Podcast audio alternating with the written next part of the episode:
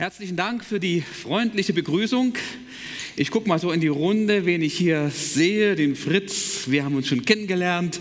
Er hat mich schon so wunderbar durch Siegen nach Hause gelotst. Ansonsten ist mir alles noch so ein bisschen neu hier. Ich bin erst seit August letzten Jahres in Siegen, Eiserfeld angekommen. Das heißt, ich, eine, meine Familie, meine Frau und ähm, mit der Familie ist es immer schwierig, wie ich das einordne. Wir haben vier eigene Kinder. Dann äh, machen wir schon um die 20 Jahre, ähm, dass wir als Pflegekinder beim Jugendamt gemeldet sind. Und da haben wir immer noch Kinder zu Hause. Im Augenblick Zwillinge, zwei Jahre alt. Dann haben wir noch eine Tochter, die ist jetzt schon zwölf Jahre bei uns. Und ähm, ja, da ist immer so ein bisschen Bewegung im Hause. Und ähm, deshalb ist es gar nicht so einfach zu sagen, wie groß ist im Augenblick eure Familie. So eine Patchwork-Familie, ja. Und ähm, vorher waren wir zwölf Jahre in Breidenstein. Wir haben dort zwei Gemeinden, Breidenstein, Klein-Gladenbach. Bei Bietenkopf liegt das. Davor waren wir in Detmold. Und davor waren wir mit Weida, Auerswalde. Das sagt euch nichts, ich sehe das schon. Chemnitz wahrscheinlich schon eher, da hatten wir eine Gemeindeaufbauarbeit. Also wir sind schon ein bisschen rumgekommen, waren zwar noch nicht in London, ähm, groß geworden bin ich in Berlin, 18 Jahre, das war so die Sturm- und Drangzeit. Ähm, das war aber die zweigeteilte Stadt Berlins, ja, ich war so im Ostteil und habe dann natürlich mitbekommen, wie dann die Mauer fiel und ja, und wie wir dann auf einmal wieder ein Deutschland wurden, das war natürlich für uns auch ein sehr bewegendes Erlebnis gewesen. Studiert habe ich damals in Bukow, sagt auch nichts wahrscheinlich, den meisten nichts. In Ostdeutschland das theologische Seminar von den Baptisten. Ähm, Bukow liegt in der Perle der Märkischen Schweiz, ähm, in der Nähe von Frankfurt oder Richtung Polen. So, das ist so zu sagen, ich habe mich oder wir haben uns immer mehr in den Westen durchgearbeitet und jetzt sind wir im Augenblick in Siegen gelandet. Ja, wenn ihr da noch weitere Fragen habt zu uns oder zu mir, das könnt ihr ja dann gerne stellen. Vielen Dank auch für das Ankommen hier, auch im Gottesdienst, für die Gottesdienstleitung, Rüdiger, für die Liedauswahl. Ich denke schon, ihr habt auch ähm, gut ähm, uns auf die Predigt, auf das Thema eingestellt, auch durch die Lieder. Gott, du bist ganz nah bei mir. das wünsche ich auch uns, dass wir das auch jetzt durch die Predigt erleben und erfahren, dass Gott ganz nah bei uns ist. Hier ist die Rede gewesen, auch in den Liedern von Jesus, dem Sohn Gottes. Mehrmals ist mir das aufgefallen. Anger der Zeit oder jetzt auch ganz zum Schluss bei dem Lied, Jesus, der Sohn Gottes. Da ist ja immer wieder die Frage, woher weiß ich denn überhaupt, dass Jesus der Sohn Gottes ist? Wer kann mir denn das sagen? Wir singen da so überzeugt im Gottesdienst, aber woher weiß ich das? Wie kann er garantieren, dass seine Worte, sein Anspruch solide und zuverlässig sind? Er sagt es ja selbst von sich. Ja, aber wer kann das garantieren? Wir haben sicherlich auch die Schriftlesung noch im Ohr. Jesus wusste genau, woher er kam und wohin er geht. Und seine Zuhörer fragten ihn, wer bist du? Wer bist du? Und in der Schriftlesung kam das auch zweimal durch. Er sagt, ich bin der, an dem sich alles entscheidet. Ja, woher soll man das wissen, dass er derjenige ist? Damals seine Landsleute, hauptsächlich auch die Pharisäer und Schriftgelehrten, zweifelten an seiner Identität. So wandten sie sich des Öfteren, des Öfteren mit einer Zeichenforderung an Jesus. Sie wollten herausfinden, wer ihn gesandt hat, in wessen Namen er redet. Jesus soll seine Vollmachten durch Zeichen belegen. Heilungen und Exorzismen, die Sie schon mitbekommen haben, sind für Sie damals keine eindeutigen Belege gewesen. Das Zeichen muss eindeutig sein. Das wollten sie herausfinden. So zum Beispiel wie der brennende ähm, Busch, den Mose erlebt hat und der nicht verbrannte. Das war für die Pharisäer noch ein eindeutiges Zeichen gewesen. Ja, Gott ist uns oder dem Mose damals begegnet. Der Busch verbrannte nicht. Das war eindeutig. Oder ein anderes Zeichen, der Schatten an der Sonnenuhr des Königs Ahas, der zehn Schritte zurückging. Und Gott wollte damit dem Hiskia, dem todkranken Hiskia deutlich machen, ich habe dein Gebet erhört. So hielt er die Zeit an. Das war für die Pharisäer Schriftgelehrten auch ein eindeutiges Zeichen. Und so etwas forderten sie nun auch von Jesus. Aber nicht nur damals forderten die Menschen so ein eindeutiges Zeichen. Ich habe das auch selbst in Gesprächen mit Moslems beobachtet und auch erlebt. Die sagten, Stefan, gib uns doch mal eindeutige Belege aus der Heiligen Schrift, dass Jesus der Sohn Gottes ist. Immer wieder wird das verlangt, wir werden herausgefordert und die Pharisäer und Schriftgelehrten lassen nicht locker und bitten Jesus um ein Zeichen. Und nun komme ich zu der Predigt von heute. So im Rahmen der Passionszeit möchte ich mit euch einen Text lesen aus dem Matthäusevangelium Kapitel 12, 38 bis 42. Da sagten einige Schriftgelehrten und Pharisäer zu Jesus, Meister, wir möchten ein Zeichen sehen. Er aber gab ihnen zur Antwort ein Zeichen verlangt diese Generation, die doch böse ist und sich von Gott abgewandt hat. Aber es wird ihr kein Zeichen gegeben werden, nur das des Propheten Jona. Denn wie Jona drei Tage und drei Nächte im Bauch des großen Fisches war, so wird auch der Menschensohn drei Tage und drei Nächte in der Tiefe der Erde sein. Im Gericht werden sie im Gericht werden die Leute von Ninive gegen die heutige Generation auftreten und sie verurteilen, denn sie sind auf Jonas Predigt hin umgekehrt. Und hier ist mehr als Jona. Im Gericht wird auch die Königin aus dem Süden gegen die heutige Generation auftreten und sie verurteilen. Denn sie kam vom Ende der Erde, um die Weisheit Salomos zu hören. Und hier ist mehr als Salomo. Das ist der Predigtext. Die Antwort fällt hier kurz und präzise aus. Ein Zeichen, das Sie erwarten, wird es nicht geben, sagt Jesus. Nur das Zeichen des Jona. Ein paar Gedanken zu diesem Predigtext. Pünktlich zu Ostern lesen wir in den Medien wie Stern und Spiegel die neuesten Auferstehungstheorien. Kann man fast jedes Jahr wieder nachschlagen. Gern würde man wissen, was damals wirklich passierte.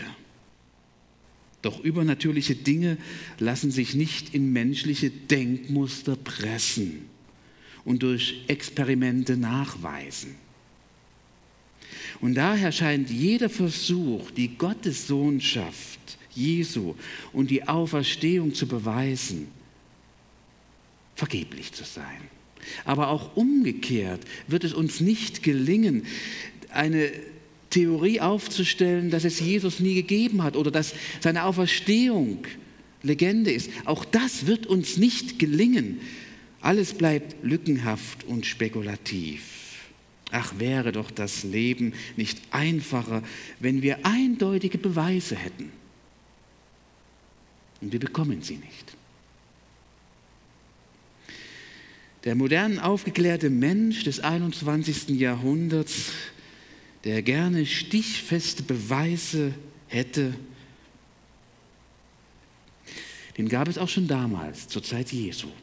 Der kannte zwar noch nicht N24, den Nachrichtensender, und den Sender für Zeitgeschehen. Der kannte auch noch nicht Wikipedia. Aber diese Menschen damals waren auch nicht ungebildet und nicht naiv. das waren auch gebildete Männer, nicht? die Pharisäer und die Schriftgelehrten. Das waren die religiösen Führer. Die ließen sich auch nicht blenden und etwas einreden. Das wollten sie gar nicht. Sie wollten aber von Jesus jetzt alles schwarz auf weiß. Was ist nun Jesus? Wenn du das behauptest, dann bitte auch klare Beweise. Wenn du wirklich Gottes Sohn bist, dann beweise es. Und so reden sie ihn auch an, Meister. Das heißt also, sie gestehen ihm auch die Würde eines Schriftgelehrten zu. Meister. Und Jesus reagiert auf diese Bitte ziemlich krass. Ein Zeichen verlangt diese Generation, das ist schon heftig, die doch böse ist und sich von Gott abgewandt hat. Nun fallen mir auf Anhieb einige Dinge ein, die wohl schlimmer sind, als ein Zeichen von Gott zu erbitten. Was soll da dran ein Problem sein, von Gott ein Zeichen zu erbitten? Hey, das machen wir vielleicht auch. In bestimmten Lebensführungen, Lebensentscheidungen, dass wir von Gott ein Zeichen erbitten. Was ist daran schlimm? Wo lag das Problem? Die Antwort finden wir in den Versen davor. Matthäus 12, 1 bis 14.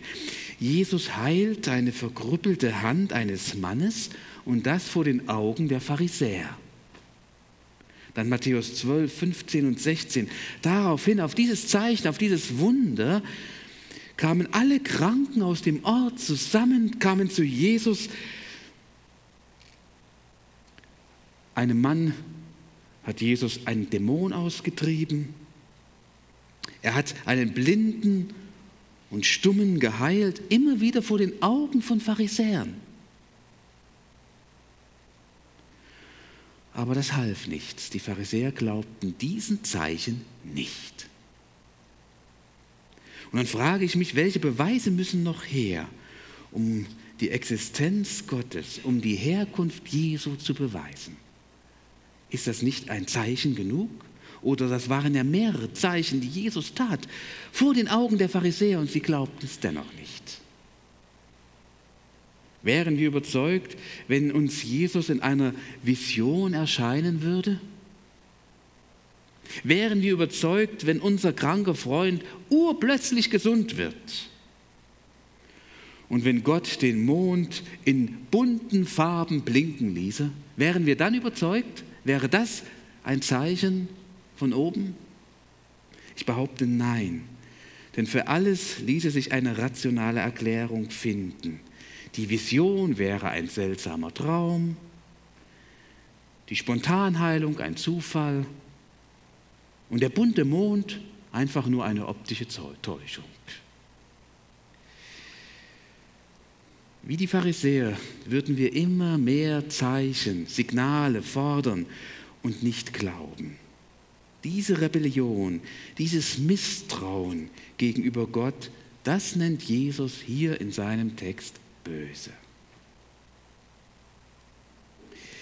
Jesus sagt in den darauffolgenden Versen ganz klar, welches Zeichen er den Menschen gibt. Aber es wird ihr kein Zeichen gegeben, nur das Zeichen des Jona. Denn wie Jona drei Tage und drei Nächte im Bauch eines Fisches, eines großen Fisches war, so wird auch der Menschensohn drei Tage und drei Nächte in der Tiefe des Erde, der Erde sein. Und im Gericht werden die Leute von Ninive gegen die heutige Generation auftreten und sie verurteilen. Denn diese Menschen sind auf die, auf die Predigt des Jona hin umgekehrt haben Buße getan. Also, hier ist mehr als Jona. Jesus kündigt versteckt sein Sterben an, spricht von einem Bild, einem Vergleich. Ja, Jona war drei Tage im Bauch eines Fisches. So wird es mir gehen, drei Tage in den tiefsten Tiefen der Erde. Das ist das Zeichen. Mehr nicht. Jesus stellt hier einen einfachen Vergleich auf. Er vergleicht ein Ereignis des Alten Testaments mit seiner kurz bevorstehenden Kreuzigung und Auferstehung. So wie der Prophet Jona drei Tage im Bauch des Fisches verbrachte und dann an, an Land gespuckt wurde, so wird Jesus drei Tage tot sein und dann auferstehen. Zeichen, eindeutiges Zeichen. Und die Bewohner von Ninive, zu denen Gott den Propheten Jona schickte, wandten sich auf dessen Predigt hin Gott zu. Sie bereuten ihre Taten, kleideten sich in Sack und Asche, taten Buße, kehrten um. Nun steht vor den Pharisäern einer, der viel größer ist als Jona, Gottes Sohn in Person. Und er tut nicht nur unzählige Wunder und Zeichen, das haben ja die Pharisäer damals auch gesehen und miterlebt. Nein, Gott, der Herr, hat ihn vom Tod auferweckt als deutliches Zeichen. Er tut nicht nur Zeichen und Wunder, Christus ist das Wunder. Dass wir Christus heute hier in diesem Gottesdienst erleben, auch wenn wir ihn nicht sehen, aber ihn hören, dass er mit uns spricht, das ist Zeichen und Wunder genug. Und er wird sich auch im Zeichen des Abendmahls, das wir gleich feiern werden, deutlich uns zuwenden, uns zeigen, zu uns sprechen. Jesus erschien nach seiner Auferstehung vielen Menschen. Das wird in der Schrift bezeugt. Einmal waren es sogar 500 auf einmal. Das älteste Zeugnis des Neuen Testaments über die Auferstehung steht im 1. Korinther Kapitel 15. Und da schreibt Paulus, dass er begraben wurde, drei Tage im Grab lag. Dann hat Gott ihn auferweckt von den Toten. Und dann haben ihn Menschen gesehen, Petrus als erstes, so schreibt er. Dann hat er sich im Jüngerkreis als Auferstandener sich gezeigt. Und dann sagt er 500 auf einmal, haben ihn gesehen, gehört, erlebt. Das kann keine Täuschung gewesen sein. Aber was ist nun mit uns? Mit denen, die den Auferstandenen nicht gesehen haben, dieses Zeichen nicht gesehen haben. Damals waren viele einfach nur auf diese Berichte und Zeugnisse angewiesen und auf das, was sie an Auswirkungen und Veränderungen im Leben der Christen beobachtet haben. Und das ist nicht zu übersehen. Damals, nach der Auferstehung, sind Menschen zum Glauben gekommen. Sie haben sich immer mehr dem Jüngerkreis angeschlossen in Jerusalem. Es entstand Gemeinde. Es bildeten sich im gesamten Mittelmeerraum viele Gemeinden.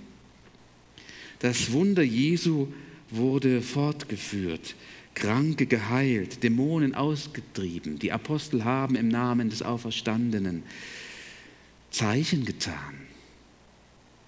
Das gilt es zu glauben. Jesus war leibhaftig nicht mehr da, aber die Bewegung, die danach folgte, war ebenfalls ein klares Zeichen für die Glaubwürdigkeit des Auferstandenen. Es wird deutlich, den Menschen damals ging es nicht anders als uns heute. Auch sie waren sowohl von den Berichten der Augenzeugen als auch von den Lebenszeugnissen anderer Menschen abhängig.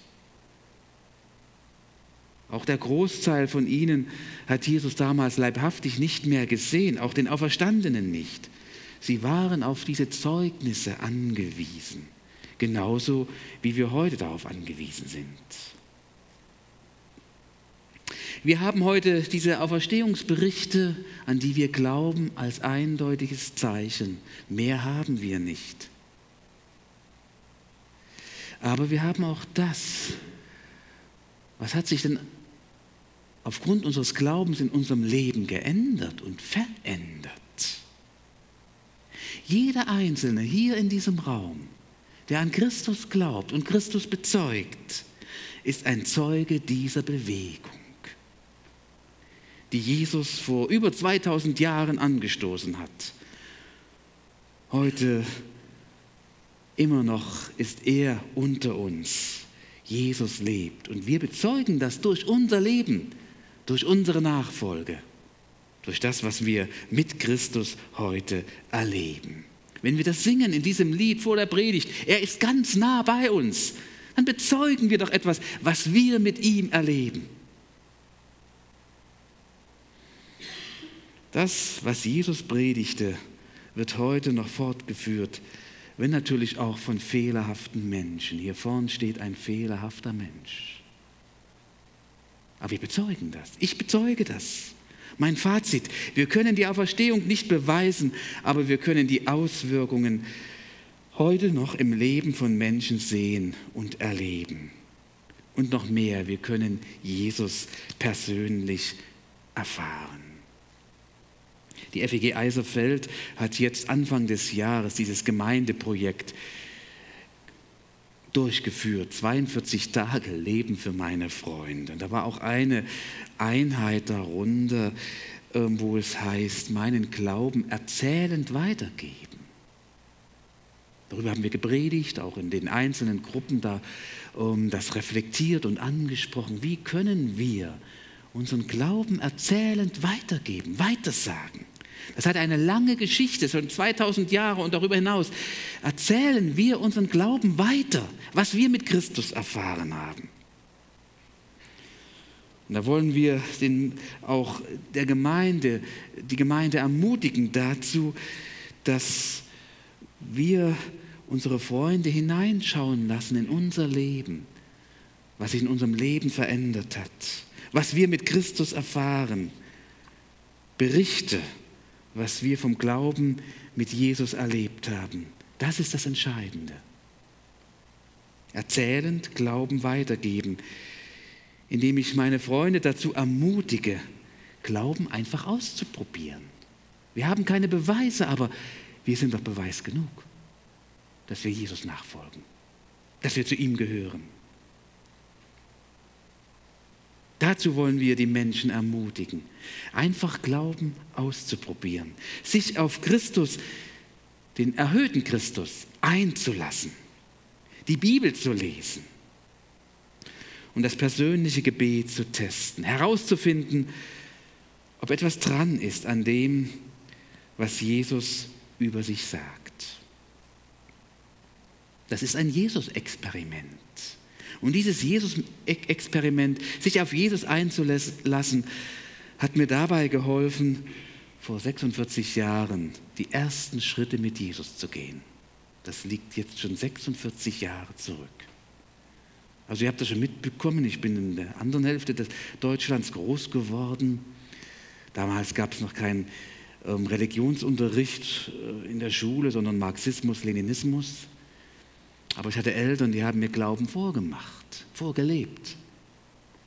Mein Vater hat immer gesagt, prüf das an der Schrift, finde den Weg heraus. Wir können dir Glauben nicht aufdiktieren, du musst den Glauben selbst herausfinden. Dann habe ich angefangen, die Bibel zu lesen. Wollte wissen, wer hat nun recht, meine Lehrer oder meine Eltern. Und dann habe ich mich auf dieses Jesus-Experiment eingelassen und habe die Wahrheit in der Bibel gefunden. Und die Wahrheit ist Christus. Das Überraschende ist, dass ich nach 46 Jahren immer noch sage, jawohl, das, was Jesus gesagt hat, stimmt. Ich bin der, an dem sich alles entscheidet. So habe ich das in den 46 Jahren erlebt und erfahren sich auf dieses Jesus-Experiment einzulassen. Hier ist mehr als Salomo, hier ist mehr als Jona, hier ist der Sohn Gottes. Zeichen des Jonas. Mehr haben wir nicht, aber das genügt. Und ich schlage vor, macht mit Jesus ein Experiment, probiert es aus, ob er mit dem Zeichen Jona recht hat. Wagt den Versuch, lass dich auf dieses Zeichen ein der für dich, der für dich drei Tage tot war und den Gott nach drei Tagen auferweckt hat. Mit ihm kannst du rechnen, reden, Erfahrungen machen. Jesus war kein Hochstapler. Nein, er war kein Verführer, kein religiöser Verführer. Er ist etwas für unser Leben, er ist etwas für mein Leben, auch für dein Alltag. Heute haben wir Sonntag. Der Glaube ist nicht nur etwas für den Sonntag, sondern hauptsächlich für unseren Alltag. Ein Gott, der für den Alltag nichts taugt, der taugt gar nichts. Den kannst du vergessen. Aber dieser Gott kam zu uns und in unser Leben, in unser Alltag. Und dieser Gott trägt uns, nicht nur heute in diesem Gottesdienst, er trägt uns durch den Alltag. Morgen, wenn es wieder in der Schule losgeht, auf Arbeit losgeht, da trägt er uns. Da trägt er dich. Er trägt uns durchs Leben. Mich hat er schon 46 Jahre getragen. Und er wird uns auch durchs Sterben tragen. Halleluja. Das ist das Zeichen, an dem ich mich festmache. Amen.